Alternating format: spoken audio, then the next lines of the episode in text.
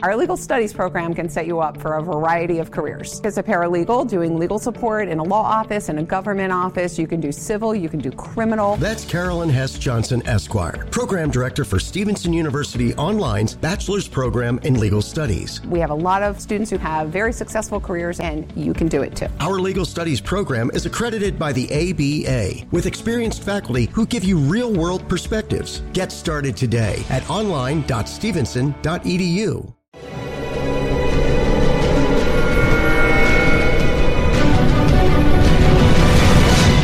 Yo documental.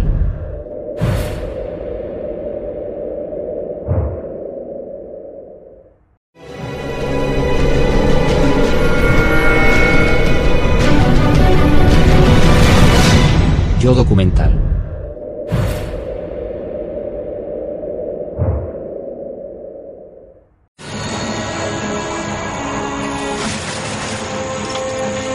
Es el que entregó a su amigo. Es el que provocó la crucifixión. Y es el que siempre ha sido repudiado.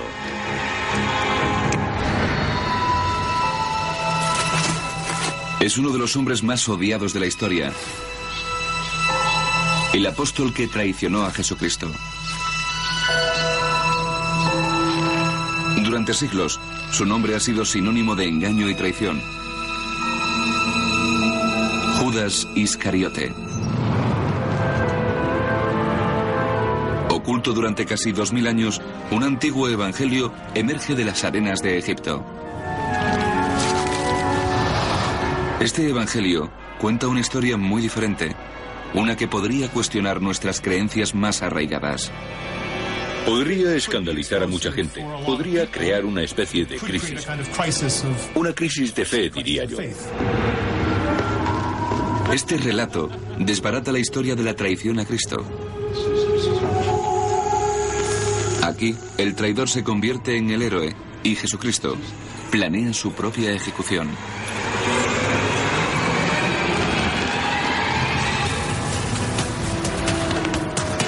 Equipo de expertos se propone determinar qué dice y si es auténtico o falso.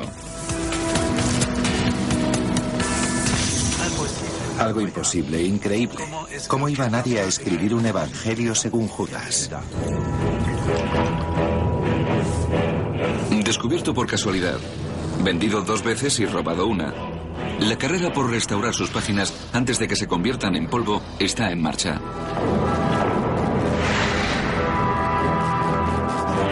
¿Es el documento una antigua herejía que debería seguir en su tumba? ¿O un relato auténtico que cambiará nuestra forma de ver a Jesucristo?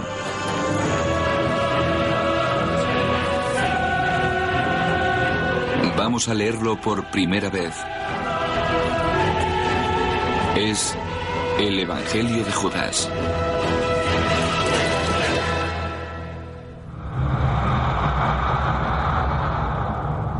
El Evangelio prohibido de Judas.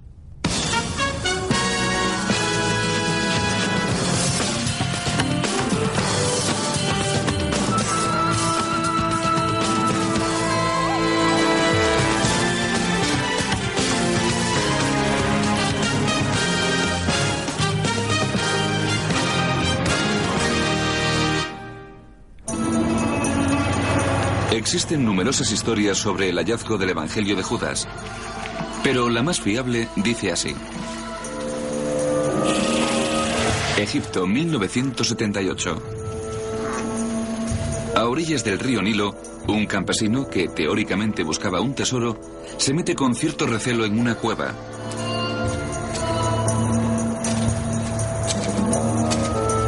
En la antigüedad, sus cámaras se habían usado para enterrar a los muertos.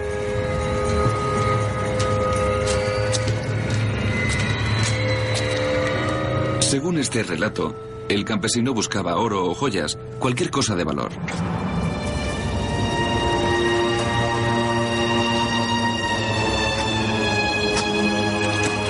En lugar de eso, entre los huesos descubre una caja de piedra.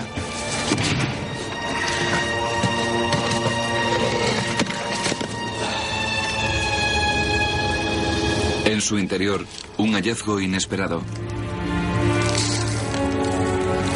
Un misterioso libro encuadernado en piel, lo que se denomina códice.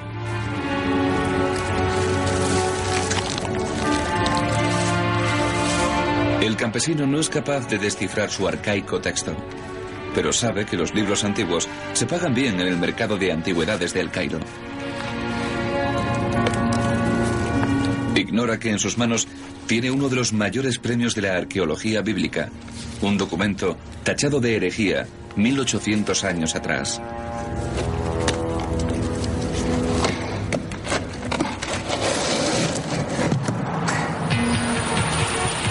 Veintidós años después, Nueva York, año 2000.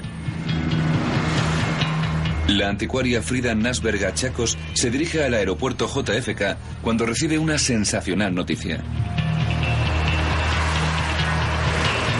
Poco antes le había comprado el mismo códice a un anticuario egipcio. Después lo había llevado a la Universidad de Yale para hacerlo analizar. Ahora, un experto deja caer la bomba. Estaba emocionadísimo y me dijo, Frida, es fantástico. Son unos documentos importantísimos. Creo que es el Evangelio de Judas. Para Chacos es la recompensa a años de búsqueda. Se había obsesionado con el misterioso códice antes incluso de saber lo que contenía. Es más que una misión ahora que lo pienso. Creo que Judas me eligió para devolverle la dignidad. Creo que estaba predestinada a que ese manuscrito acabara en mis manos. Judas me estaba pidiendo que hiciera algo por él. Suiza 2002.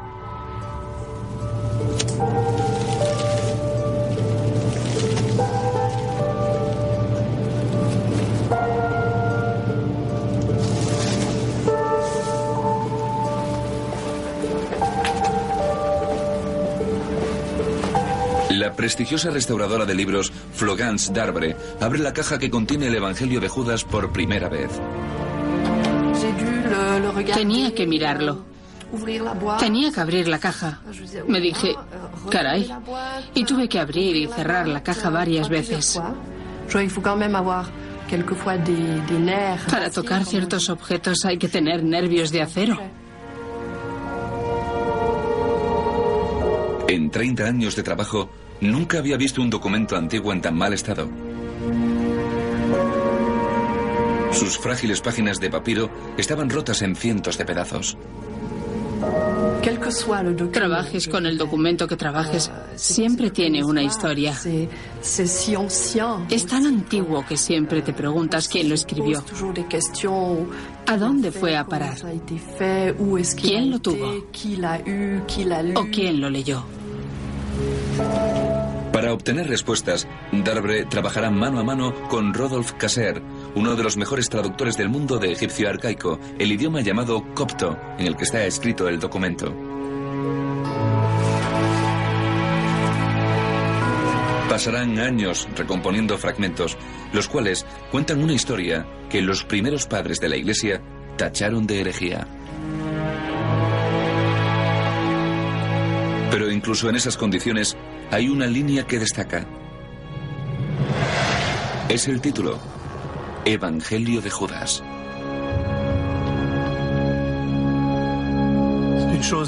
Algo imposible, increíble. ¿Cómo iba nadie a escribir un evangelio según Judas? ¿Podía existir realmente un evangelio de Judas? ¿Y si la mayor historia jamás contada hubiera sido narrada a través de los ojos de uno de los seres más malvados de la historia?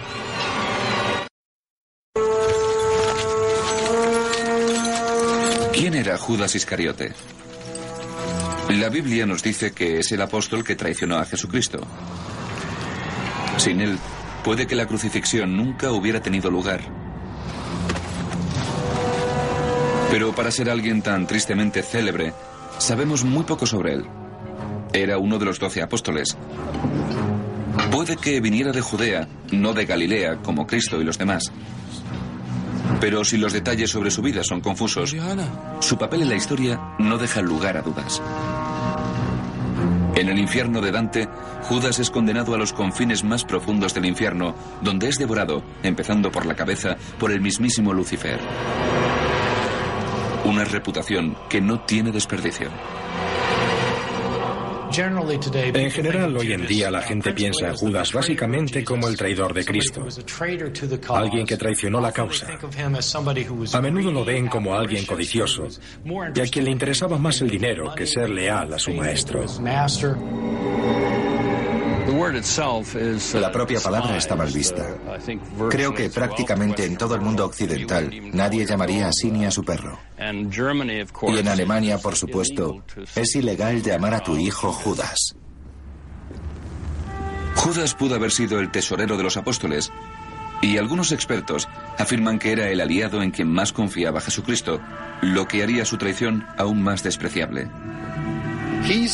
Es el que entregó a su amigo, es el que provocó la crucifixión y el que siempre ha sido repudiado por ese motivo.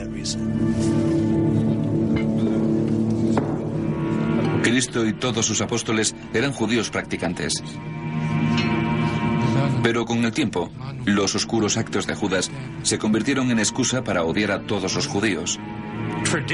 Tradicionalmente en los círculos cristianos siempre se ha asociado a Judas con los judíos, no solo por su nombre, sino también por las características que se convirtieron en estereotipos de los judíos durante la Edad Media.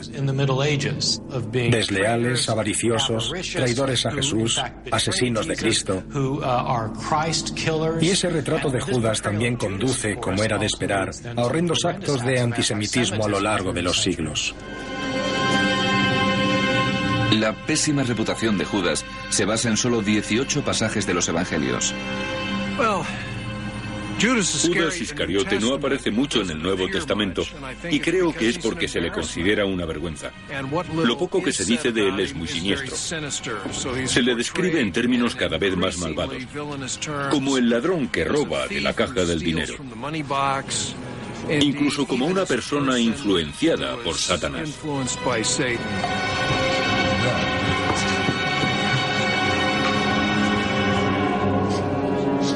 Pero, ¿y si hubiera otra historia sobre Judas Iscariote? Una versión que desbaratara esa imagen tradicional de su persona. La historia nos confirma que la hay. Alrededor del año 180 después de Cristo, el obispo Ireneo, uno de los primeros y más influyentes líderes de la Iglesia, escribió un mordaz ataque contra un libro que estaba en circulación. Su título, El Evangelio de Judas. Ese evangelio trataba de la relación entre Jesucristo y Judas y daba a entender que en realidad Judas no traicionó a Jesús, sino que hizo lo que Jesús quería que hiciera, porque Judas era el único que conocía realmente la verdad como Jesús quería que fuera comunicada. Pero esta versión de la historia de Judas fue condenada por Ireneo y otros de los primeros líderes de la Iglesia. Al tacharla de herejía, la borraron drásticamente de la historia y nunca más se supo de ella. ¿O no? En el laboratorio de Suiza, la restauradora Darbre y el traductor Caser intentan averiguar si esta es una copia perdida del Evangelio de Judas. Pero antes, deben recomponer uno de los puzzles más complejos jamás elaborados por la historia. El Evangelio está escrito en trece papiros, todos por ambas caras. Si un fragmento encaja por un lado, debe encajar también por el otro. Si coges un documento impreso de nueve o diez páginas y lo rompes en pedazos minúsculos, tiras la mitad e intentas reconstruir la otra mitad, te darás cuenta de lo difícil que es el proceso. Para evitar tocar el documento en cuestión hasta que sea necesario, han ideado un ingenioso plan. Primero, utilizando fotografías tanto de los fragmentos como de las páginas, Caser busca piezas que encajen. Después, trabajando con fotocopias, corta y pega. Cada vez que conseguimos colocar un fragmento, le llevo una fotocopia del mismo a Madame Darbre, que la usa para colocar el fragmento en el original. Después, Madame Darbre comprueba si Caser ha acertado. Ahora mi trabajo es verificar el Departamento de Transporte de Miami-Dade está contratando choferes de autobuses a tiempo completo. Obtén beneficios como $5 mil dólares al firmar el contrato, salario competitivo y crecimiento profesional. Más información en miamidade.gov barra bus driver. Lucky Land Casino asking people what's the weirdest place you've gotten lucky. Lucky? In line at the deli, I guess. Aha, in my dentist's office. More than once, actually. Do I have to say? Yes, you do. In the car before my kids' PTA meeting. Really? Yes. Excuse me, what's the weirdest place you've gotten lucky? I never win and tell. Well, there you have it. You can get lucky anywhere playing at LuckyLandSlots.com. Play for free right now. Are you feeling lucky? No purchase necessary. Void where prohibited by law. 18 plus. Terms and conditions apply. See website for details. ACAST recommends podcasts we love. I'm Sheila Shoiga, the host of Ready to Be Real, which features thought leaders like Dr. Joe Vitale and Nejwa Zabian, along with those who have extraordinary stories to tell. And I also speak to experts on topics as varied as sleep, relationships, aging, folklore, grief, sex, and spirituality. So, for honest and compelling conversations, new episodes of Ready to Be Real release every week, wherever you get your podcasts. ACAST is home to the world's best podcasts, including the critically acclaimed West Cork and the one you're listening to right now. Si este fragmento puede colocarse ahí. Y para ello analizo la calidad del papiro, su color, sus fibras y compruebo si hay similitudes. Vamos entendiendo el significado del códice poco a poco gracias a estos logros. Sin duda alguna, cuantos más fragmentos añadimos, más podemos leer y más historia se desvela. Quedan aún cientos de fragmentos por colocar. Pero lo que han revelado ya es asombroso. Este texto coincide con el documento que Ireneo persiguió hace unos 1800 años. La prueba está en una de sus líneas más escalofriantes, en la que Jesucristo le encomienda a Judas su misión de traicionarle.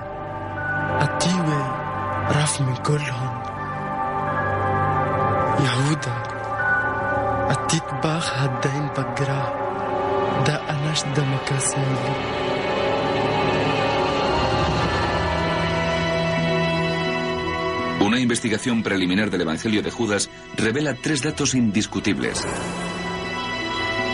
Primero, los estudiosos confirman que el papiro en el que está escrito el Evangelio es idéntico a otros documentos antiguos. Segundo, el título, escrito en copto, es el siguiente. Evangelio de Judas.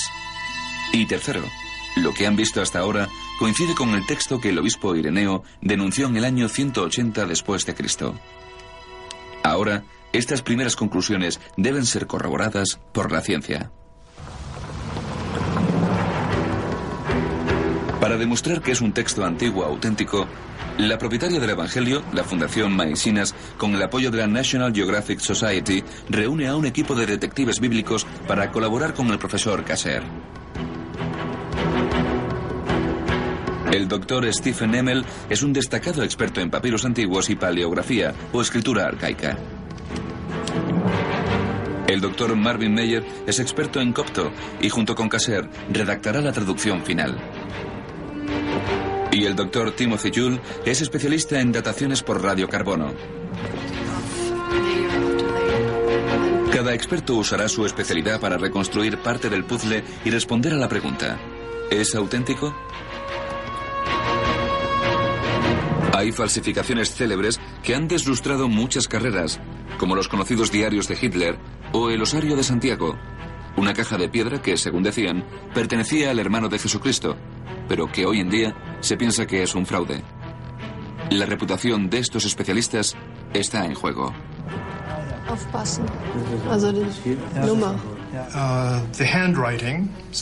El experto en papiros Stephen Emmel es el primero en tirarse a la piscina. Lleva horas examinando el documento y cree que es imposible que sea una falsificación moderna. He visto cientos de papiros en copto a lo largo de mi carrera. Y desde luego este es un ejemplo típico de manuscrito antiguo en copto. Estoy totalmente convencido. El número de personas que podrían crear un texto así es muy reducido. ¿Cuántas dirías? ¿25 tal vez? No, no tantas. Yo diría cuatro o cinco. Cuatro o cinco. Nosotros somos dos de ellas. ¿Quién podría hacer algo así? ¿Alguien que conociera el copto mejor que nosotros? Y no hay nadie que conozca el copto mejor que nosotros, lo siento. Pero el documento sigue siendo todo un misterio. Ni siquiera saben cómo llegó a Egipto, donde se encontró supuestamente, ni cuándo fue escrito.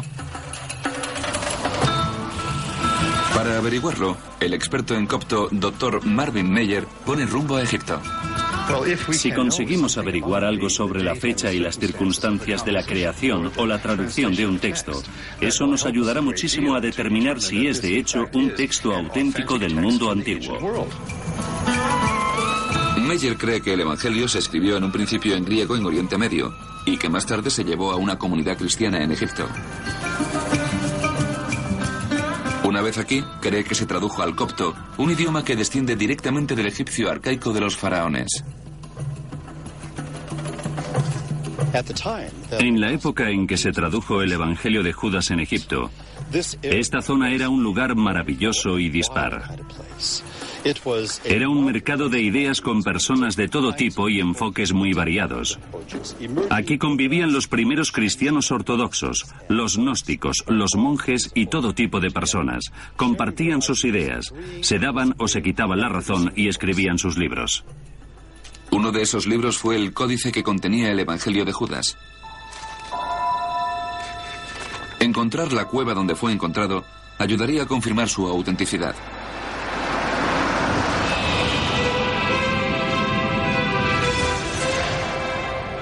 Meyer se dirige al sur, siguiendo el Nilo, a la zona donde, según dicen, se encontró el códice.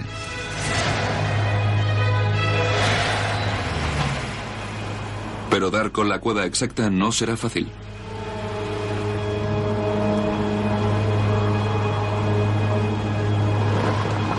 Si Meyer pudiera hablar con el hombre que le compró el códice al campesino que lo encontró, le sería de gran ayuda.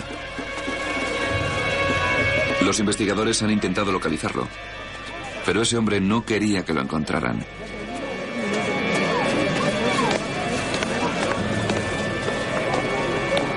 Lo único que consigue en su búsqueda son callejones sin salida y portazos en las narices, debido a que en Egipto es peligroso hablar del mercado negro de antigüedades. La gente que lo hace puede ser arrestada por la policía o atacada por bandas de delincuentes implicadas en saqueos.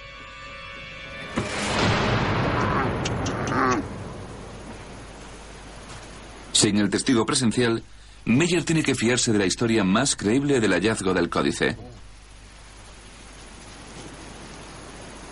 Según esta, se encontró en algún lugar cerca de un pueblo llamado Yabel Carara.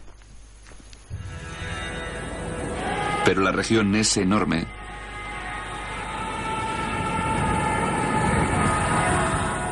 Con el fin de acotar un poco la búsqueda, se reúne con arqueólogos del Consejo Supremo de Antigüedades de Egipto.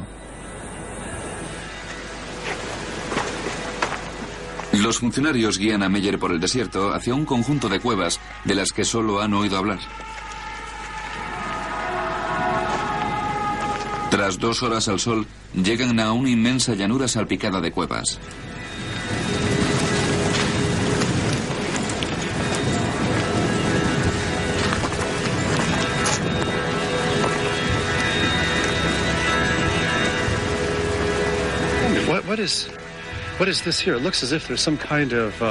Aquí parece que alguien ha hecho su agosto.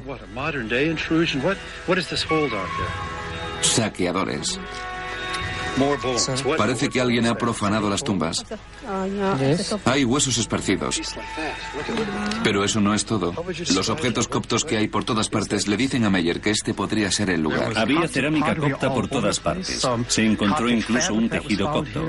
Había ladrillos que se habían usado para algunas estructuras y para los suelos. Todo indicaba que este había sido un lugar de una cierta importancia, probablemente durante la época copta. Los fragmentos de cerámica más modernos hallados aquí datan del siglo X después de Cristo y los más antiguos del siglo III. Los expertos creen que el códice que contiene el Evangelio fue escrito en el siglo III o en el IV. ¿Es esta la cueva donde el campesino encontró el códice? Sin el testimonio de un testigo presencial no podemos estar seguros del lugar exacto donde se encontró el Evangelio de Judas. Pero parece ser que se encontró en una cueva por esta zona. En una cueva que tenía características coptas, como esta. Si fue esta cueva exactamente o no, desde luego el Evangelio de Judas tuvo que ser encontrado en una cueva muy parecida a esta. Pero Meyer necesita más pruebas para saber si el Evangelio es auténtico. Una pista más le lleva al Museo Copto de El Cairo. Al leer fragmentos del Evangelio de Judas, a Meyer le viene a la mente otro asombroso descubrimiento en la arqueología bíblica. Los textos conocidos como la Biblioteca de Nag Hammadi. En 1945, al sur de Egipto, un pastor se topó con esta colección de más de 30 documentos antiguos. Hace unas tres décadas, Meyer trabajó en su traducción. Cree que el Evangelio de Judas guarda un misterioso parecido con los textos de Nag Hammadi. Y en las palabras de estos documentos encuentra la prueba que está buscando. Hay semejanzas importantes entre el Evangelio de Judas y muchos de los textos de la biblioteca de Nag Hammadi. Esas semejanzas incluyen algunos de los nombres utilizados en estos textos. La visión del mundo que resumen estos textos.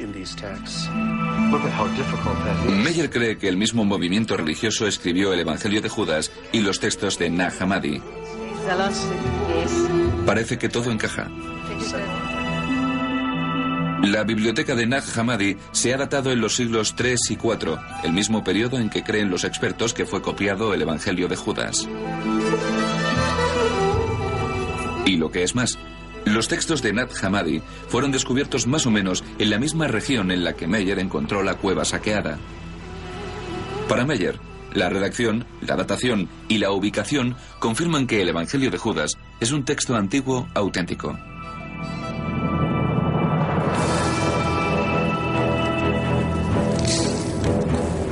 Cuanto al códice que contiene el Evangelio, el día en el que salió de su tumba, dio comienzo un estrambótico viaje. Judy was boring. Hello. Then Judy discovered ChumbaCasino.com. It's my little escape. Now Judy's the life of the party. Oh, baby, Mama's bringing home the bacon. Whoa, take it easy, Judy.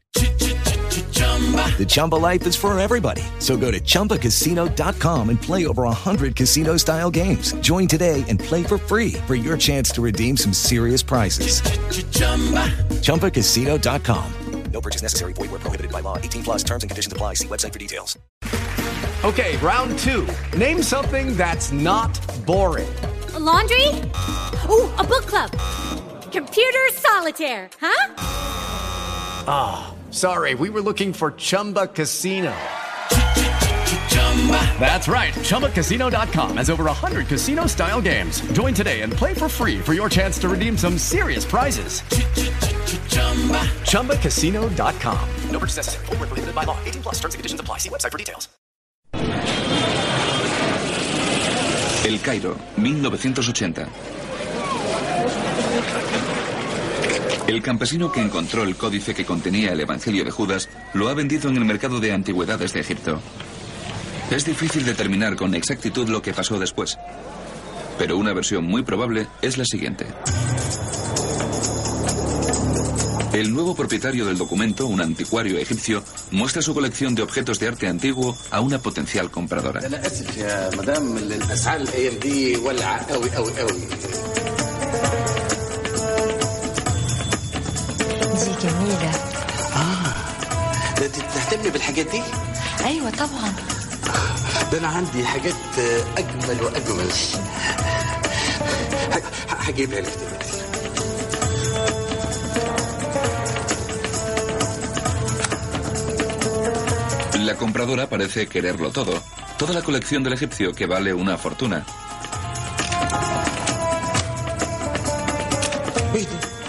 لا ده مفيش حاجة. باخد شوية صور. خليك كده. حلو قوي كده. كده؟ جميل. آه، التانية كمان؟ حلو قوي. طب في واحدة تانية كمان. كده مين يهتم بالحاجات دي؟ ده واحد خواجة أجنبي عايش برا La mujer explica que representa a un comprador con un buen bolsillo, pero miente. En realidad está escudriñando el piso y la colección y planeando un robo. Cuando se hace de noche, armada con todo un inventario de los tesoros del egipcio, vuelve para llevarse varias cosas.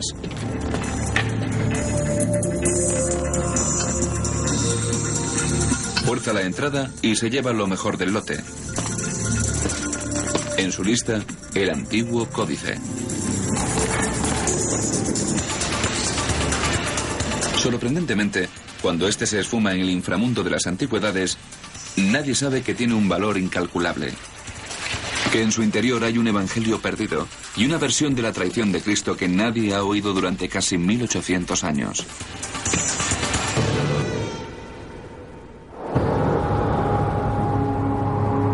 Pero, ¿por qué escribirían los primeros cristianos un evangelio según Judas? Jerusalén, alrededor del año 100 después de Cristo.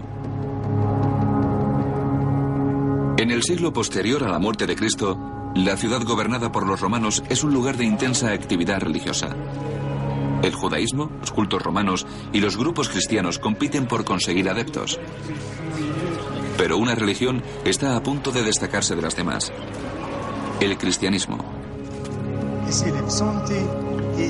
Este periodo inicial del cristianismo no fue como cree la mayoría de la gente. No había Biblia cristiana.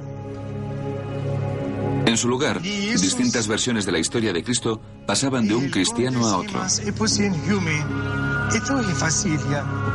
Al final, los relatos acabaron siendo escritos en los evangelios, pero no fue hasta entre 30 y 60 años después de la muerte de Jesucristo. Y hoy en día, casi todos los estudiosos creen que Mateo, Marcos, Lucas y Juan murieron mucho antes de que se escribieran sus evangelios. Uno de los fenómenos interesantes del principio del cristianismo es que los cuatro evangelios que llegaron al Nuevo Testamento, los de Mateo, Marcos, Lucas y Juan, son todos anónimos. Los títulos se añadieron en ediciones posteriores. Sus autores no los habían escrito. Y hay otro dato sorprendente en la historia de la fe en los primeros siglos de nuestra era.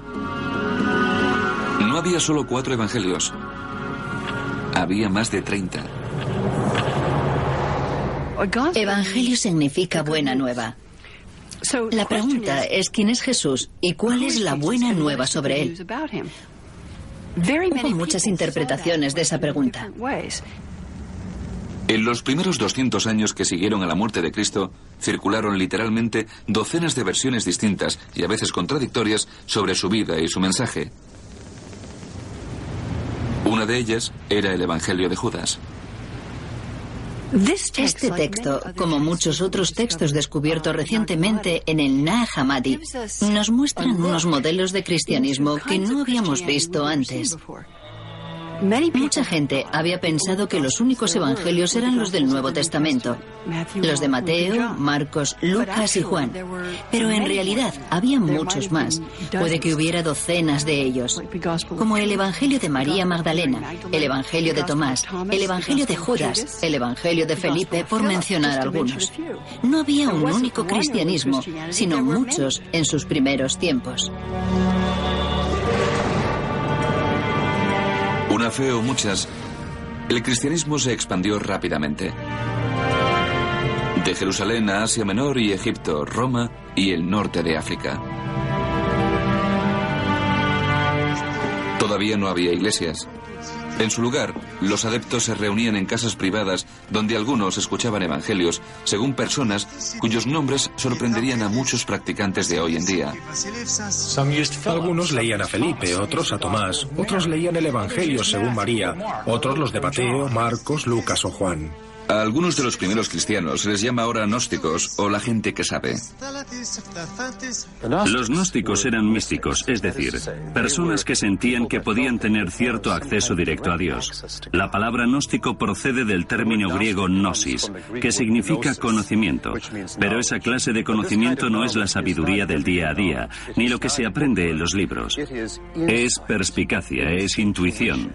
Es esa capacidad de saber algo sobre ti mismo, de saber que tienes una chispa divina en tu interior y de reconocer que el Dios al que te refieres, el Dios que hay fuera, es el mismo que esa chispa divina de tu interior. Y muchos de los gnósticos eran cristianos. Los gnósticos son los que escribieron la mayor parte de los textos conocidos como la Biblioteca de Nat Hammadi. Sus relatos sobre Cristo son mucho más abstractos y filosóficos que los del Nuevo Testamento. Uno de los favoritos era el Evangelio según Tomás.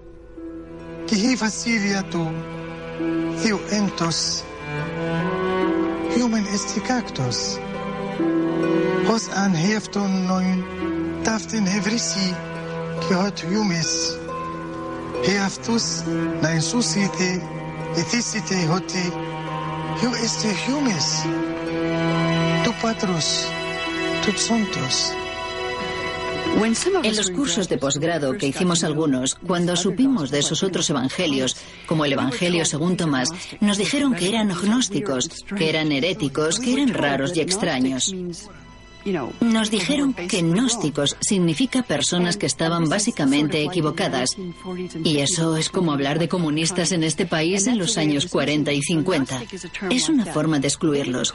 Pero los gnósticos no se llamaban a sí mismo así, se llamaban cristianos. Los primeros padres de la Iglesia lucharon contra los gnósticos. Una de las dificultades que planteaban los gnósticos para los miembros de la recién fundada Iglesia Ortodoxa era el hecho de que no necesitaran el consejo ni el control ni la perspicacia de sacerdotes y obispos. Esa perspicacia estaba en su interior y eso preocupaba a los líderes de la Iglesia. Y eso no era todo lo que irritaba a los líderes de la Iglesia. Los gnósticos también predicaban que el cuerpo era una prisión para el Espíritu Divino que lo habitaba. Para ellos, la muerte de Jesucristo era algo bueno. Y Judas, un héroe por ayudar a liberar el espíritu de Cristo. De hecho, esa es una de las razones por las que los expertos creen que el Evangelio de Judas fue escrito por los gnósticos. El Evangelio de Judas convierte el acto de la traición en un acto de obediencia. El sacrificio del cuerpo de Jesús se convierte de hecho en salvación. Y por esa razón, Judas es visto como el héroe y los demás apóstoles acaban envidiosos y resentidos. Pero esa clase de ideas eran demasiado escandalosas para los primeros líderes de la Iglesia. Rechazaron el Evangelio de Judas junto con otros 30 textos gnósticos y los excluyeron del Nuevo Testamento. ¿Cómo decidieron los líderes de la Iglesia qué incluir y qué desechar? De algún modo, el Evangelio de Judas acabó en el suelo de la sala de montaje. El proceso duró cientos de años, pero tuvo un arranque accidentado en el año 180 después de Cristo y nació entre sangre.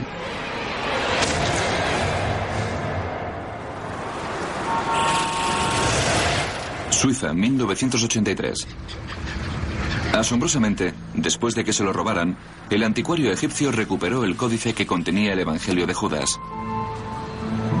En 1983 reaparece con él en Ginebra. Ahora ha invitado a tres expertos, cada uno de una universidad norteamericana, a pujar por el códice y otros documentos antiguos. Y uno de ellos es Stephen Emmel, el mismo experto que décadas después ayudaría a autentificar la escritura del Evangelio.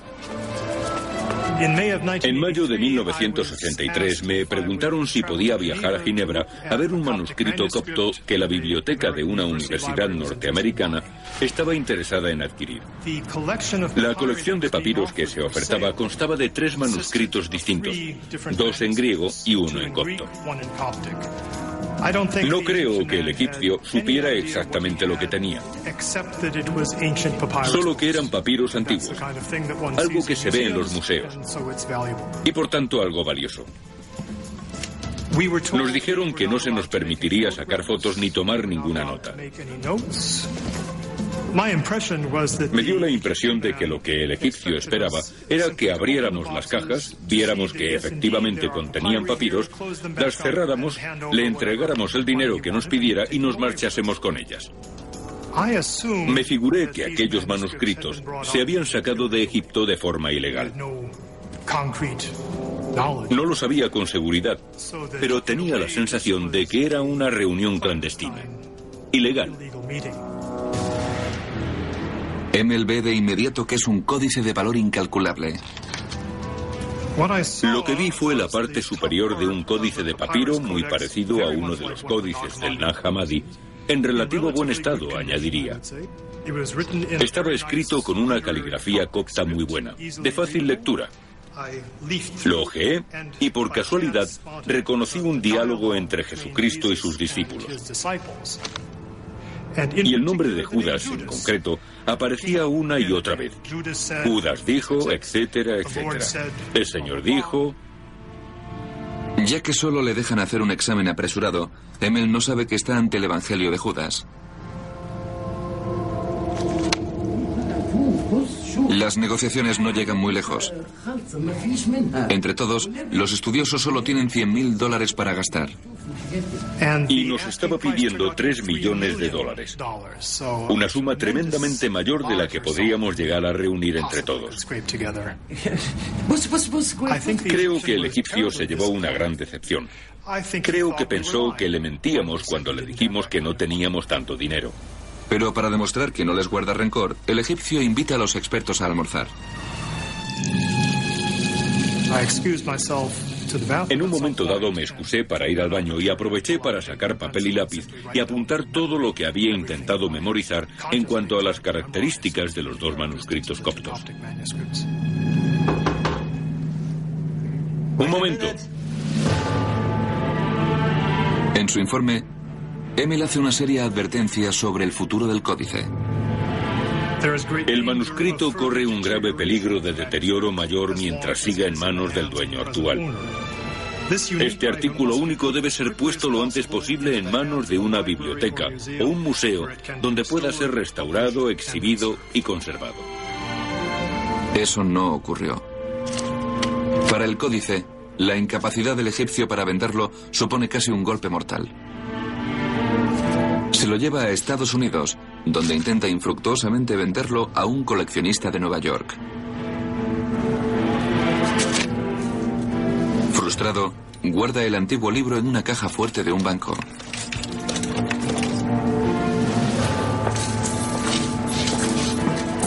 Por increíble que parezca, el códice permanecerá casi 16 años en una caja de seguridad en Hicksville, Nueva York, secándose, desmoronándose, reduciéndose a polvo. Lyon, año 180 después de Cristo. Un influyente obispo llamado Ireneo está a punto de ayudar a clarificar el mensaje cristiano rechazando la mayoría de los evangelios. En aquella época circulan más de 30 entre las comunidades cristianas. Ireneo sostiene que solo debería haber cuatro. Mateo, Marcos, Lucas y Juan. Hay cuatro evangelios y solo cuatro. Cuatro como los puntos de la brújula. Cuatro como las principales direcciones del viento. La iglesia extendida por el mundo tiene en los evangelios cuatro pilares. Cristo está en el centro de ellos. Sus argumentos no tienen ninguna lógica para casi nadie hoy en día. Ireneo sostenía que ya que la Tierra tenía cuatro esquinas y cuatro eran los vientos celestiales, tenía que haber cuatro evangelios, que eran los de Mateo, Marcos, Lucas y Juan. Ireneo está preocupado por algo más que los cuatro vientos.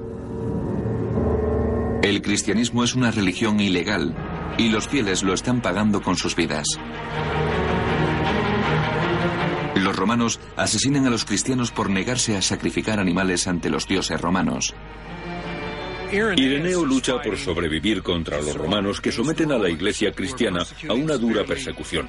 En algunos casos, arrestan a los cristianos y les torturan. En ocasiones se producen auténticas masacres.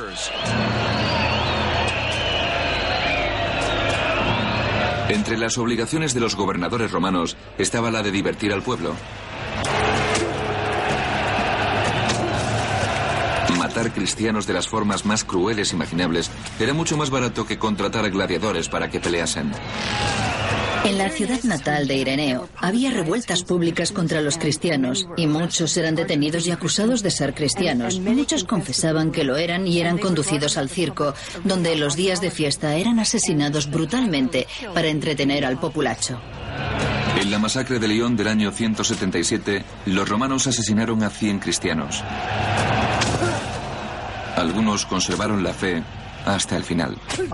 Entre ellos estaba una esclava llamada Blandina, a quien cuentan que torturaron brutalmente durante todo el día en la arena y que sin embargo mantuvo su fe en Cristo de una forma que dejaba atónito a todo el que la veía.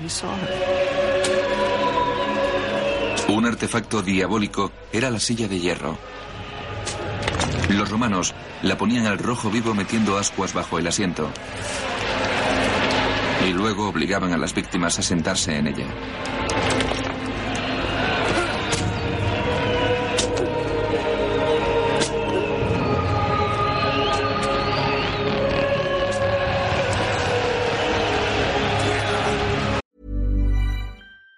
Judy was boring. Hello. Then Judy discovered ChumbaCasino.com. It's my little escape. Now Judy's the life of the party. Oh, baby, Mama's bringing home the bacon. Whoa, take it easy, Judy. The Chumba life is for everybody. So go to ChumbaCasino.com and play over 100 casino style games. Join today and play for free for your chance to redeem some serious prizes. ChumbaCasino.com. No purchase necessary. Void where prohibited by law. 18 plus terms and conditions apply. See website for details. With Lucky Land slots, you can get lucky just about anywhere. Dearly beloved, we are gathered here today to. Has anyone seen the bride and groom? Sorry, sorry, we're here. We were getting lucky in the limo and we lost track of time. No, Lucky Land Casino, with cash prizes that add up quicker than a guest registry. In that case, I pronounce you lucky. Play for free at LuckyLandSlots.com. Daily bonuses are waiting. No purchase necessary. Void where prohibited by law. 18 plus. Terms and conditions apply. See website for details. ACAST recommends podcasts we love. I'm Sheila Shoiga, the host of Ready to Be Real, which features thought leaders like Dr. Joe Vitale and Nejwa Zabian, along with those who have extraordinary stories to tell. And I also speak to experts on topics as varied as sleep, relationships, aging, folklore, grief, sex, and spirituality. So, for honest and compelling conversations, new episodes of Ready to Be Real release every week, wherever you get your podcasts. ACAST is home to the world's best podcasts, including the critically acclaimed West Cork and the one you're listening to right now.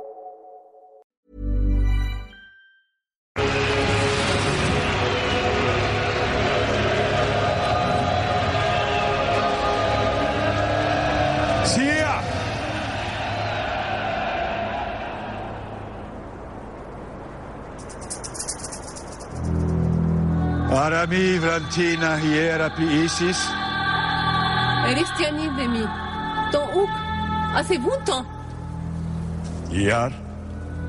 Άρη αποθένεμ έθελης. Παρατή τον πέδα προς διαφθήνης. Ο δεπές αΐτζωσι.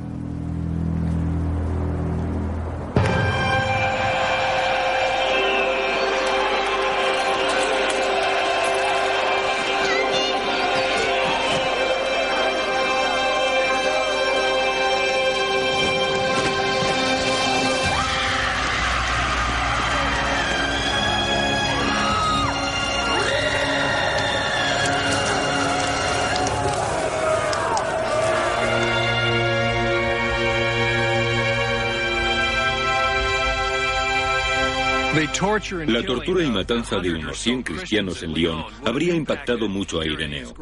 Le habría dicho, si vas a morir por la fe, más vale que comprendas lo que es la fe. Si van a encerrarte en un calabozo, si van a torturarte o a echarte a los animales para que te desgarren, más vale que sepas por qué. ¿Y cuáles son entonces los evangelios? ¿Son solo esos tres o cuatro o cinco o son todos los que hay? Y eso hay que definirlo. ¿Cuál es la fe sagrada por la que estamos muriendo? Para ayudar a definir la fe sagrada, Ireneo eligió cuatro evangelios de entre más de 30. Los expertos no se ponen de acuerdo sobre en qué basó su elección. El cristiano medio decía, quiero oír a Marcos o quiero oír a Mateo, pero no muchos decían, quiero oír a Tomás o a Judas. Eso era lo que pasaba. Los cuatro evangelios elegidos eran los que más se escuchaban entre las comunidades cristianas, entre los creyentes. Esta es la verdadera palabra de Jesucristo. No estas otras versiones que dan Tomás o Judas o estos otros escritos. Cuesta decir cómo se eligieron esos cuatro textos. Es decir, hay quien cree que los eligieron los obispos sin más. Otros piensan que fue un proceso de exclusión de los evangelios que menos se leían. Es probable que haya parte de las dos cosas, porque los evangelios del Nuevo Testamento son mucho más fáciles de leer que la mayoría de esos evangelios secretos. Cuentan relatos, hablan del bautismo de Jesús y de su nacimiento, de su vida, su crucifixión y su muerte. Pero Ireneo no solo estaba eligiendo lo que sería la norma, estaba atacando a la competencia. Uno de sus objetivos, los autores del Evangelio de Judas. Declaran que Judas el traidor, en soledad y sabiendo la verdad mejor que nadie, llevó a cabo el misterio de la traición. E inventan una historia ficticia a la que dan el nombre de Evangelio de Judas. Parece que lo que preocupaba a Ireneo del Evangelio de Judas en particular era que hubiera un Evangelio escrito en nombre de la persona que era el infame traidor de Cristo. ¿Y cómo se podían unir las palabras Judas y Evangelio en un título? Eso le irritaba mucho, no daba crédito. No es casualidad que alguien como Ireneo rechazase el Evangelio de Judas y lo declarase un Evangelio herético. En este Evangelio Judas es el bueno, el que entendía realmente a Jesús, el único discípulo que entendía a Jesús.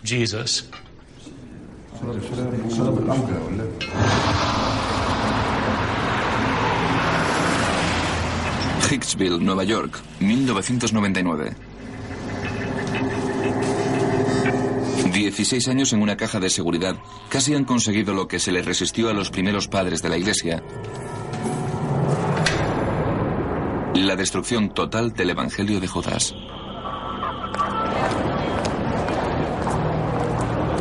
Había oído hablar de él, rumores. Al fin, la anticuaria Frida Chacos consigue localizarlo. Sabe de la existencia del códice desde finales de los años 70. No sabe lo que contiene, pero siente una misteriosa necesidad de encontrarlo. Me preguntaba qué habría sido de él. Porque no aparecía. Nadie hablaba de él. Así que pensé que tal vez estuviera en alguna parte, que iba a intentar averiguar si todavía existía, y lo hice. Se pone en contacto con el propietario egipcio que accede a enseñarle el texto en Nueva York. Veinte años después de haber oído hablar de él por primera vez, Chacos está a punto de ver el códice. Tenía todas las esquinas carcomidas, un montón de fragmentos polvorientos con un aspecto horrible. Parecía en muy mal estado. Quería protegerlos, dárselos a personas que pudieran leerlos, conservarlos y sentí que tenía una misión. Chacos compra el códice por unos 300 mil dólares y luego intenta venderlo. Primero a la Universidad de Yale y luego a otro coleccionista. Yale no pica, pero le da algo valiosísimo. Le dice qué es lo que tiene. Es entonces cuando Chacos inicia una relación con Judas Iscariote. Me siento unida a Judas. Fue condenado durante miles de años. Y ahora yo tengo un evangelio que dice que él no quiso traicionar a Jesucristo. Le pidieron que lo hiciera en contra de su voluntad. Siento que estoy llamada a devolverle la dignidad. Sí, eso es lo que siento. Chacos también quiere devolver el códice a Egipto. Pero antes son necesarias dos cosas. Tiene que ser restaurado para que puedan traducirlo y hay que verificar su autenticidad. Toda la investigación de los expertos, tanto en el laboratorio como en el campo, indica que el Evangelio de Judas es auténtico.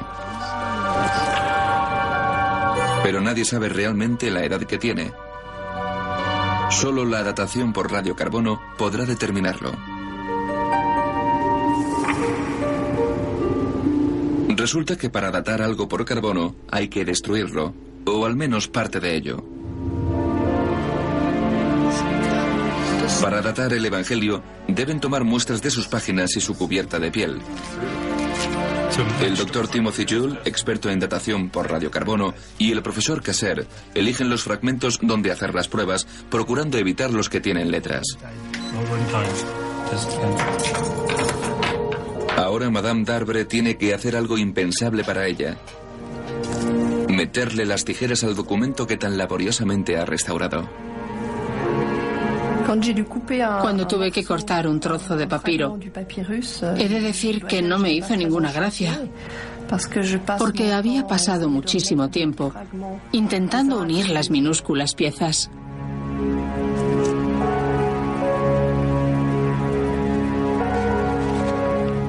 Cinco pequeñas muestras del códice viajan ahora casi 10.000 kilómetros hasta el Centro de Física de la Universidad de Arizona.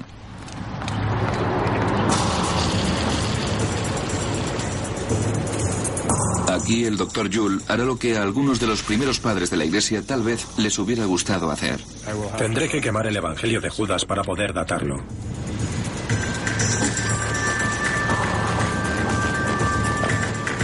Una vez limpios los fragmentos, las minúsculas piezas del Evangelio de Judas arden.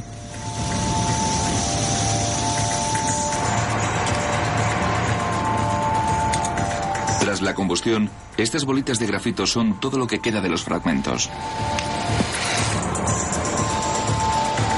Ahora las bolitas entran en la máquina de datación por radiocarbono, que es del tamaño de una habitación. En 15 horas, la máquina dará una fecha y confirmará de una vez por todas si el Evangelio de Judas es auténtico o falso.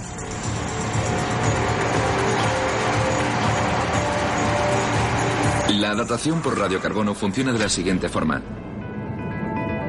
Todo ser vivo de la Tierra absorbe cierta cantidad de la molécula llamada carbono 14. El Evangelio está hecho de papiro. Cuando el papiro estaba vivo, absorbió moléculas de carbono 14. Cuando lo cosecharon, esas moléculas empezaron a descomponerse y lo hicieron a un ritmo predecible, una cierta cantidad cada año. Es como un reloj que marcha hacia atrás. Los científicos saben cuánto carbono 14 hay en el papiro ahora. Utilizando el reloj, pueden averiguar la fecha aproximada en que fue cosechado el papiro.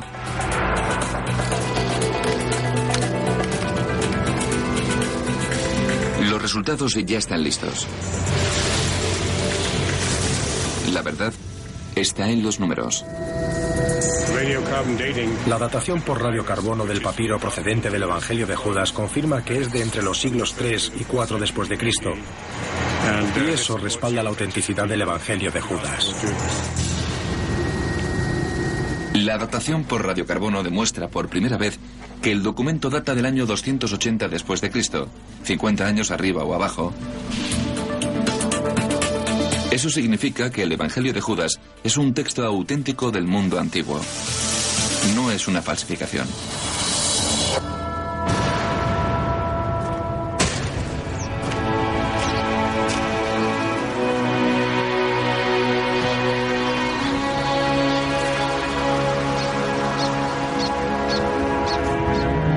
Sabemos que es auténtico, podemos desvelar lo que dice.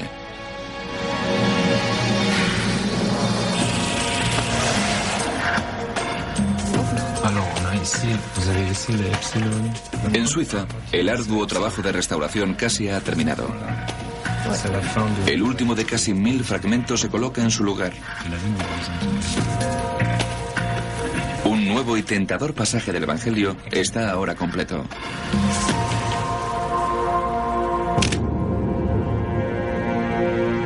Presenta una relación única entre Jesús y Judas. Un retrato que hace a Judas conocedor de los mayores secretos de todos, los secretos del cielo.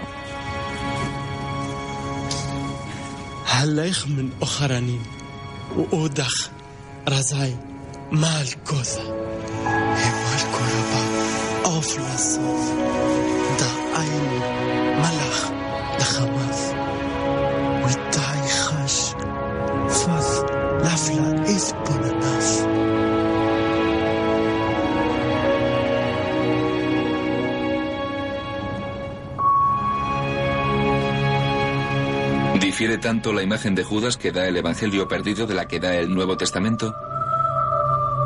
En realidad, Judas no siempre fue representado como el malo. Del primer Evangelio, el de Marcos, al último, el de Juan, su maldad va en aumento.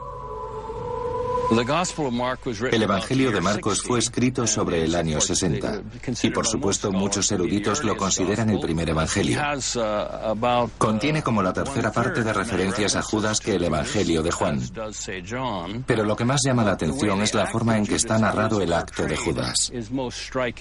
En el Evangelio de Marcos Judas no es el malo. Jerusalén 2005.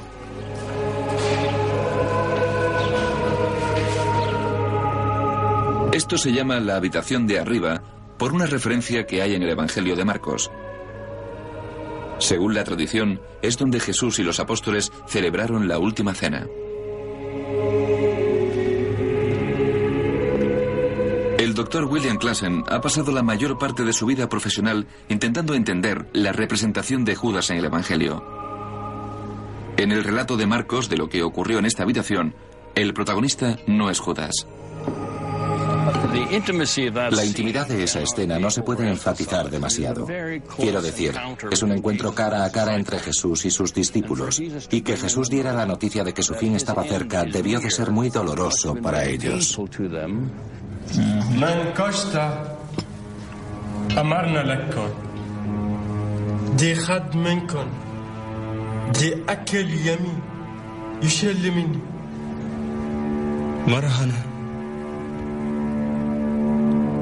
مرة هنا هنا هنا وخد من تري أزرق خدت سبا اللي خميمي بالجناه En la última cena, según Marcos, no se señala a Judas como el traidor. Pero según Mateo, el siguiente evangelio que se escribió, su culpa nunca se pone en duda. Parece que el Evangelio de Mateo está escrito entre 10 y 12 años después que el de Marcos. Mateo parece cargar a Judas con la culpa. La traición tiene lugar en el jardín de Getsemaní, fuera de los muros de Jerusalén. Judas identifica a Jesús ante los soldados que están esperando con el beso más famoso de la historia.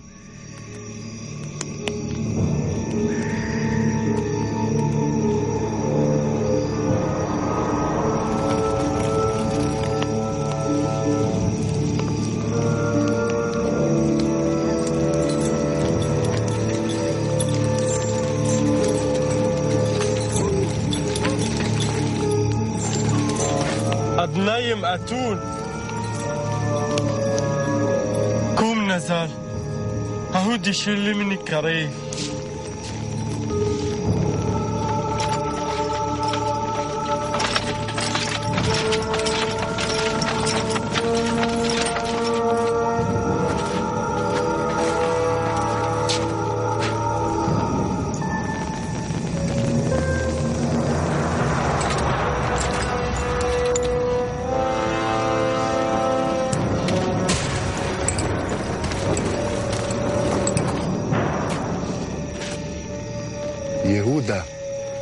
أفاناف سلام ربي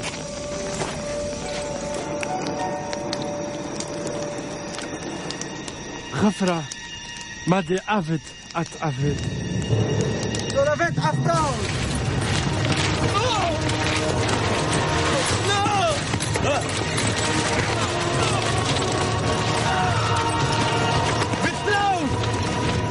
هو يا أخي بخارف. بخارف يموت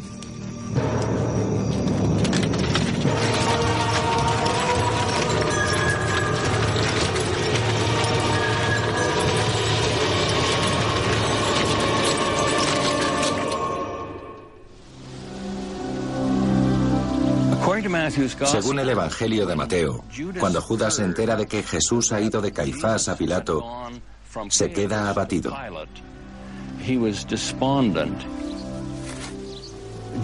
Judas se marcha. Y al saber con seguridad que Jesús iba a morir a manos de Pilato, se suicida.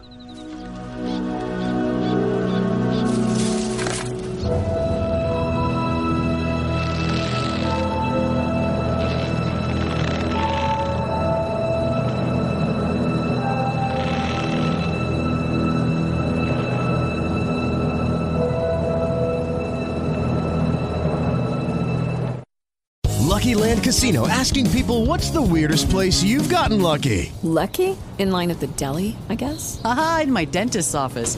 More than once, actually. Do I have to say? Yes, you do. In the car before my kids' PTA meeting. Really? Yes. Excuse me, what's the weirdest place you've gotten lucky? I never win and tell. Well, there you have it. You can get lucky anywhere playing at LuckyLandSlots.com. Play for free right now. Are you feeling lucky? No purchase necessary. Void where prohibited by law. 18 plus. Terms and conditions apply. See website for details. With the Lucky Land slots, you can get lucky just about anywhere. This is your captain speaking. Uh, we've got clear runway and the weather's fine, but we're just going to circle up here a while and uh, get lucky.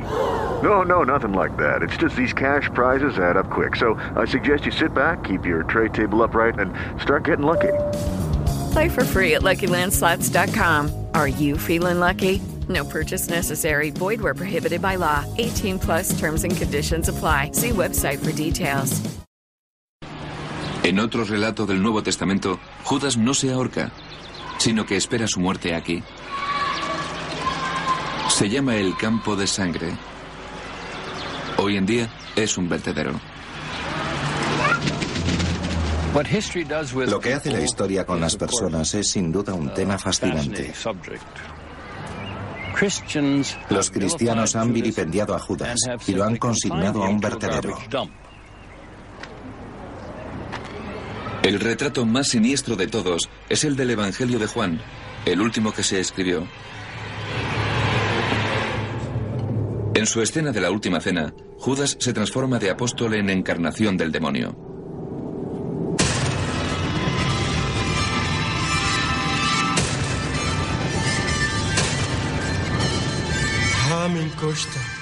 أمرنا لكم دي خد منكم يشيل مني مانو مانو هو خدا دي يهفنا ليه هدن لخمه من بطن سبقتي بالجناح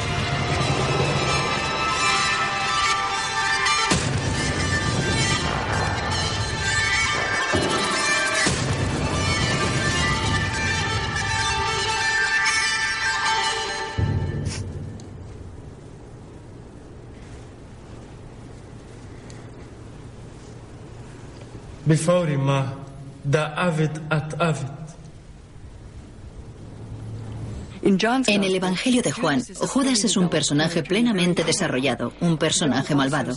Juan también dice que los judíos intentan matar a Jesús y que el término Judas significa judío también, o podría significar judío. Es curioso ver cómo se adorna y se desarrolla esta figura. Sería interesante preguntarse por qué el personaje de Judas se hace cada vez más malvado, por qué razones se cuenta la historia de esta forma. Algunos expertos creen que los cristianos demonizaron a Judas para distanciarse de los judíos en un intento por ayudar a que su fe sobreviviera. En el año 66 después de Cristo, los judíos intentaron expulsar a Roma de Judea en una desastrosa guerra de cuatro años llamada la Gran Revuelta Judía. Jerusalén resistió el asedio romano durante meses. Cuando al fin lograron romperlo, los romanos asesinaron a cientos de miles de judíos y quemaron el segundo templo, el centro espiritual de la vida judía.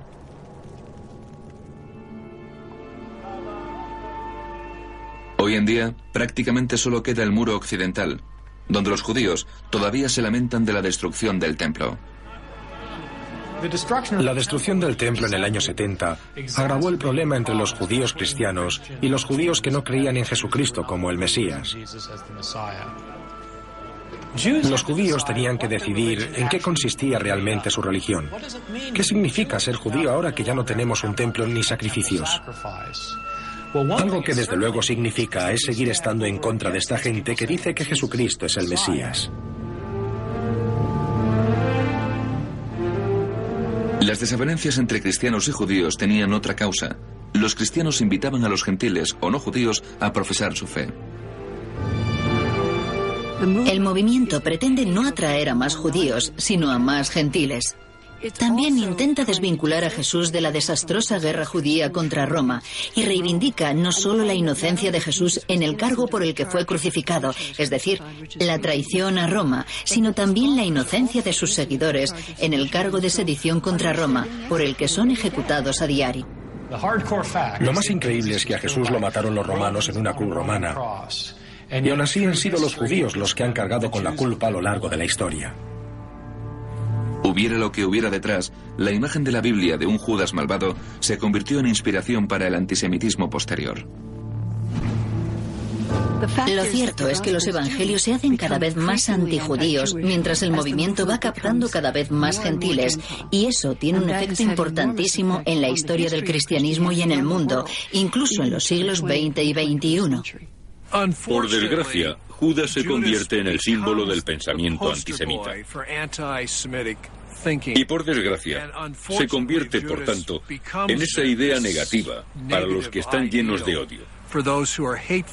Son antisemitas y quieren ver al pueblo judío a imagen del Judas traidor.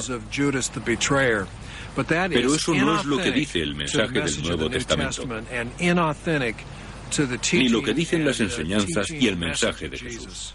En mi curso de posgrado me creí lo que me enseñaron en aquella época, que los elementos antisemitas no estaban en el Nuevo Testamento, sino que eran una interpretación de la gente mala. Pero cuando empecé a estudiar los textos detenidamente, vi que mucha gente se da cuenta de que están ahí, en los últimos evangelios, en la forma en que se cuenta la pasión de Cristo. Son y es muy importante para los que amamos la tradición cristiana y para los que nos identificamos con ella, comprender que esos elementos no son causales, que están integrados en la historia, se han incorporado por razones defensivas, no por hostilidad hacia los judíos, sino más bien en un intento por protegerse. La imagen malvada de Judas ha ido de la mano del crecimiento del antisemitismo desde la época medieval hasta nuestros días. Históricamente se ha utilizado a Judas para actos horrendos de antisemitismo y eso ha influido en los acontecimientos de la época moderna. Durante más de mil años en Europa, las obras sobre la pasión que escenificaban la traición y la crucifixión de Cristo fueron algo tradicional en la Semana Santa que precede a la Pascua. En el siglo XX, sus representaciones de Judas y los judíos incitaban a la violencia y ayudaron a incitar el mayor acto de antisemitismo de la historia. La obra más famosa sobre la pasión tuvo lugar en Alemania. Fue la pasión de Oberammergau, donde se hizo una representación de la pasión que era antisemita en muchos sentidos. Y sabemos que el mismísimo Adolf Hitler asistió a esa obra, lo que fue sin duda echar más leña al fuego. La imagen que da de Judas el Nuevo Testamento no influyó directamente, pero puede que sí indirectamente en la envenenada corriente que condujo al holocausto.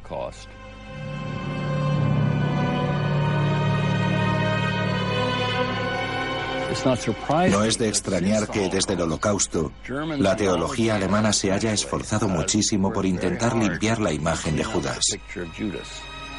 Sobre todo el grupo de jesuitas de Alemania, que ha encabezado el intento por hacer de Judas un santo. La idea de santidad para Judas puede resultar escandalosa para muchos, pero en el Evangelio de Judas se le describe casi como si fuera un santo. Una imagen que estuvo perdida durante 1700 años, pero que ahora, al fin, sale a la luz.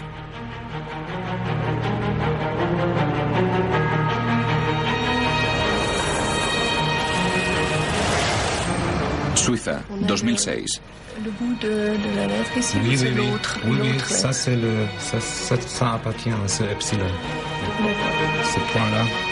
De nuevo en Suiza, el puzzle de Judas está casi terminado. El equipo concluye que alrededor de un 15% del Evangelio se ha perdido para siempre entre los agujeros del texto y los fragmentos que se han convertido en polvo.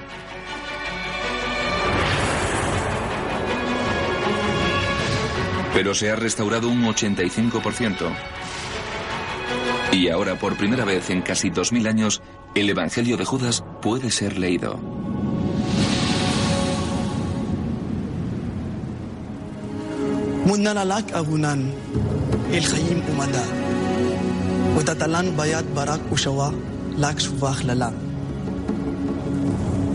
Una selección de escenas revela un evangelio tanto familiar como desconocido. Estos son pasajes del evangelio. Este es el relato secreto de la revelación que Jesucristo le hizo a Judas tres días antes de que celebrara la Pascua judía. Cuando Jesucristo apareció en la tierra, llevó a cabo milagros y grandes maravillas para la salvación de la humanidad.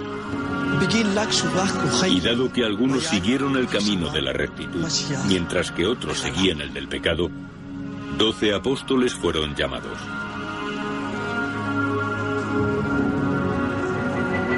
A menudo no aparecía ante sus discípulos como él mismo, sino que se presentaba como un niño ante ellos. El dato de que Jesús aparezca como un niño de vez en cuando en el Evangelio de Judas es un dato que aparece también en otros evangelios. Jesús tiene algo de infantil. A veces parecía ser un niño. A veces era el Hijo de Dios, el niño de Dios, en un sentido literal. En estos textos, cuando se dice que Jesús aparecía como un niño ante ellos, no hay que tomárselo en un sentido literal. Al principio del aprendizaje, solo les enseñó lo que podían ver y solo fueron capaces de entender el nivel básico de sus enseñanzas. Hay otros textos según los cuales Jesús aparecía en forma en que la gente pudiera reconocerle. Para algunos aparecía como un niño, para otros como un hombre maduro, porque eran incapaces de entenderle a un nivel más profundo. El Evangelio de Judas utiliza escenas familiares para comunicar ideas desconocidas. Un día estaba con sus discípulos en Judea y los encontró reunidos, sentados y orando con devoción. Cuando se acercó, sus discípulos le ofrecieron una oración de agradecimiento por el pan y él se echó a reír.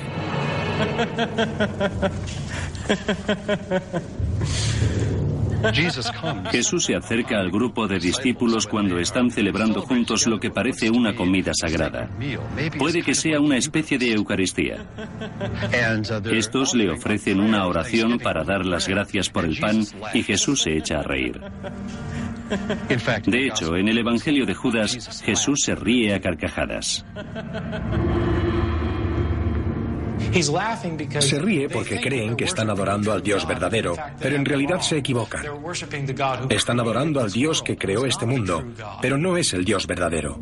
El único que lo entiende es Judas. Para los gnósticos, el Dios que creó la tierra no era digno de adoración. Solo el Dios verdadero, un ser que escapa a nuestro entendimiento, era sagrado.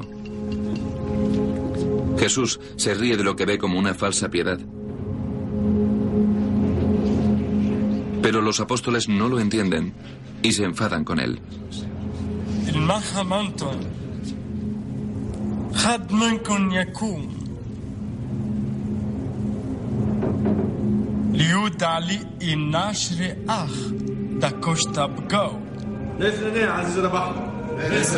Excepto Judas Iscariote. يدانا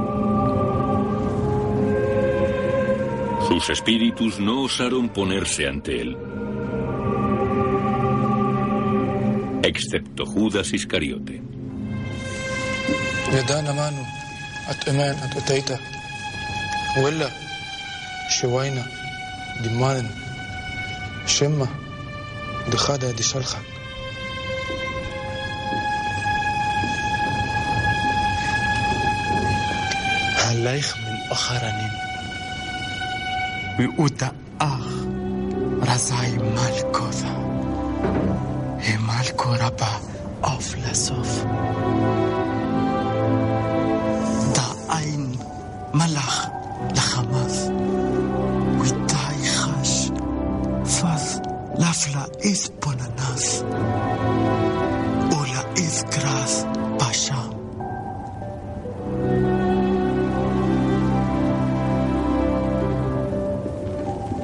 Jesús propone un reto a los discípulos. Dice, dejad que el ser perfecto que lleváis dentro salga y se ponga ante mí. Y ese ser perfecto que llevan dentro es el ser interior, el ser espiritual que conoce la verdad. El ser que debería tener conocimiento de Dios y de sí mismo. Y los discípulos dicen, podemos hacer eso, pero no pueden hacerlo. Y Judas da un paso adelante y es capaz de ponerse frente a Jesús. Pero no le planta cara. Es modesto. No mira a Jesús a la cara, sino que, siguiendo las normas culturales de la época, aparta la mirada. Tiene lo que hace falta. Tiene, se podría decir, la fortaleza espiritual para ponerse en pie, pero también la educación y la modestia para saber cuál es su sitio cuando se pone ante Jesús. Jesús, si hubiera sido como otros maestros judíos, habría enseñado una doctrina a la multitud y probablemente otras cosas a sus discípulos en secreto. El Evangelio de Marcos del Nuevo Testamento dijo eso exactamente, que enseñaba de la misma forma en que lo hacían los maestros en la antigüedad y en la que muchos siguen haciéndolo.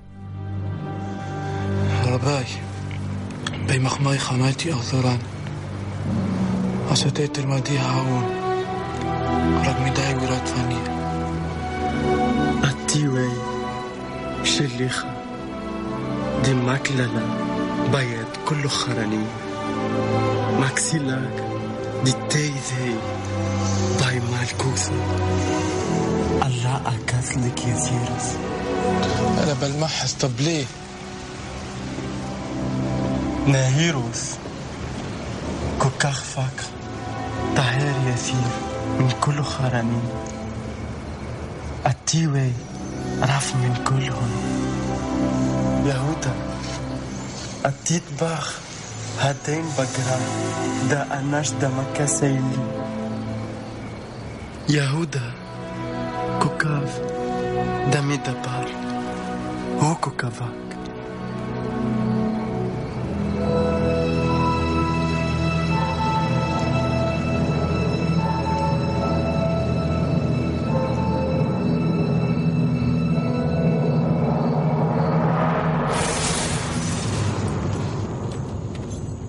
Judas había tenido una visión que creo que confirma su decisión. Pero no lo comprende hasta que Jesús se la explica. Judas entiende entonces su misión y tiene la fuerza, el valor para llevarla a cabo, es decir, para traicionar a Jesús. Pero lo que hace no es algo malo. Es en realidad un acto de sacrificio. Es como un acto de veneración. Es algo bueno, algo piadoso. Jesús revela esas verdades a Judas y solamente a Judas.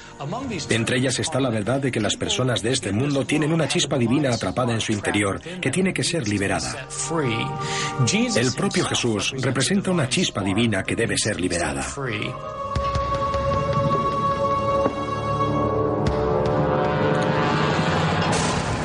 A diferencia de los evangelios del Nuevo Testamento, el Evangelio de Judas no incluye la escena de la crucifixión. Termina de forma repentina con la traición de Judas.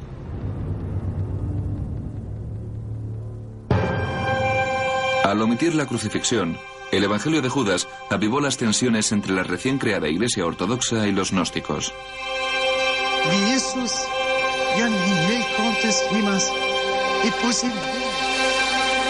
En los primeros evangelios la muerte y la resurrección de Cristo son lo que importa realmente para la salvación. Su cuerpo muere y después Dios lo resucita de entre los muertos. Esa resurrección del cuerpo es muy importante y por tanto en los evangelios de Mateo, Lucas y Juan, Jesús aparece ante sus seguidores para mostrar que sigue vivo, que su cuerpo sigue vivo. Eso contrasta con lo que ocurre en el Evangelio de Judas, donde no se narra la muerte de Cristo, porque no es lo que importa realmente, y tampoco se narra la resurrección.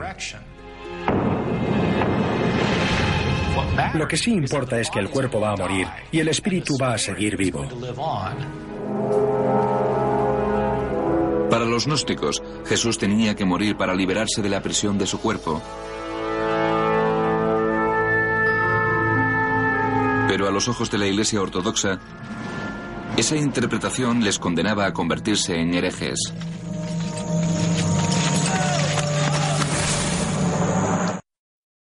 Are you struggling to lose weight and keep it off? Tired of wasting time and money on starvation diets that lead to more frustration and stress? If there was a weight loss solution that could actually work for you, would you try it? Then head to golo.com. I'm Steve. I lost 138 pounds in nine months on Golo. I'm Amber. I've lost 128 pounds with Golo taking release. If you're ready to take back control of your life, head to golo.com now and see how Golo can work for you. That's G O L O.com. My sleep is way better. My inflammation has gone way down. Golo saved my life. I was way overweight. That's what sent me down the path. I wanted to make sure and live for my kid. I have literally tried everything. I was on the verge of getting gastric bypass surgery, and I saw the Golo commercial, and it was the last thing I tried because it worked. Join over 2 million people who have found a better way to lose weight with Golo. Your healthier and happier life begins at golo.com. That's G O L O.com. Again, G O L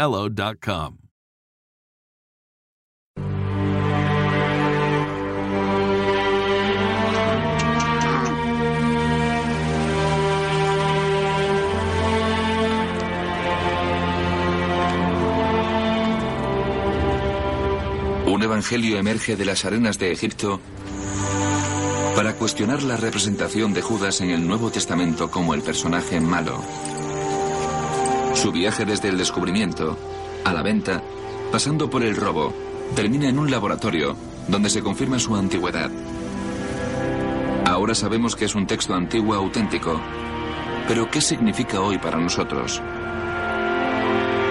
La mayoría de los expertos no cree que ningún evangelio gnóstico tenga la autoridad del Nuevo Testamento. ¿Habría que ignorar el evangelio de Judas? Yo no necesito más de lo que me dan Mateo, Marcos, Lucas y Juan. Es decir, ¿quién necesita más? ¿Qué más se puede añadir que sea mejor? No se me ocurre nada. El Evangelio de Judas supone una importante contribución a nuestro conocimiento del gnosticismo del siglo II. Y me alegro de que haya salido a la luz y de que no se haya perdido. Pero no creo que nos cuente nada del Judas histórico o del Jesús histórico ni de los factores que a principios del siglo I condujeron a la muerte de Jesucristo. No creo que el Evangelio de Judas hable del Jesús histórico auténtico ni de la tradición de Judas. ¿Cómo lo sabe? La gente que desprestigia esos otros evangelios insiste en que todos proceden del siglo II o más tarde. Es indiscutible que los textos que tenemos son de los siglos III y IV. Lo que no sabemos es la fecha del original. Es imposible saberlo. Casi todos los expertos creen que los cuatro evangelios del Nuevo Testamento se escribieron entre el año 60 y el 100 después de Cristo. Gracias a Ireneo, sabemos que el Evangelio de Judas existía en el año 180 después de Cristo, pero no tenemos forma de saber cuándo se escribió el original. Decidir cómo contradice el Evangelio de Judas a los Evangelios del Nuevo Testamento puede que no dependa de cuándo se escribió, sino de las creencias de cada uno. En el fondo es una cuestión de fe. No es un criterio histórico ni literario, es un criterio religioso el que da autoridad a estos textos. De forma colectiva, estos libros son nuestros libros sagrados y tienen cierta autoridad que creemos que les aporta Dios. Es una creencia de la comunidad como un todo. Para muchos creyentes, el Evangelio de Judas sigue siendo una herejía, una nota a pie de página en la historia. Pero para otros, tiene un mensaje que destaca junto con los de los Evangelios del Nuevo Testamento. No es que se contradigan necesariamente. No es que haya que elegir a Marcos o el Evangelio de Tomás o de Judas. Los Evangelios del Nag Hammadi y el Evangelio de Judas son extraños y, de hecho, es probable que no fueran escritos para la lectura pública. Fueron escritos como enseñanzas de nivel superior. Luego, no tienen la misma función que los Evangelios de Mateo, Marcos y Lucas. Sea un curso avanzado o una herejía, el Evangelio de Judas nos obliga a reconocer que al principio no hubo un único cristianismo, sino que hubo muchos. En gran parte por el descubrimiento de evangelios antiguos como el de Judas y como la biblioteca de Nag Hammadi, los estudiosos han sabido de otras formas de cristianismo que no salieron adelante, que acabaron siendo rechazadas y marginadas y al final desaparecieron. El Evangelio de Judas es un documento valioso, primero porque es una fuente para poder entender el gnosticismo. Además es también una fuente muy importante para poder entender lo que hizo la iglesia primitiva con la figura de Judas y que había, como ha habido a lo largo de toda la historia, quienes se alegraban de la existencia de Judas. Ya estemos o no de acuerdo con él, o nos parezca interesante o censurable, lo que nos deja muy claro es que no hubo ciertos seguidores de Jesús en el primer movimiento cristiano que lo consideraron importante.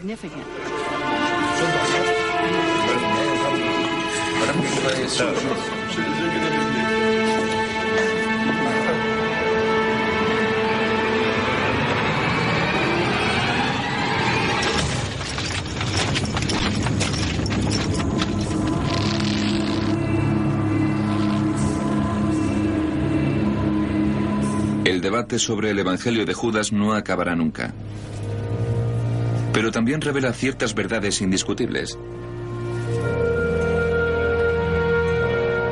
Hay quienes se sienten obligados a conservar el pasado, sea cual sea su peso. Y hay quienes simplemente quieren sacarle provecho. El Evangelio saca a la luz la diversidad de los comienzos del cristianismo y revela que la gente siempre ha visto a Dios de formas distintas. Al convertirse en parte de nuestra historia, nos incita a preguntarnos ¿por qué creemos lo que creemos?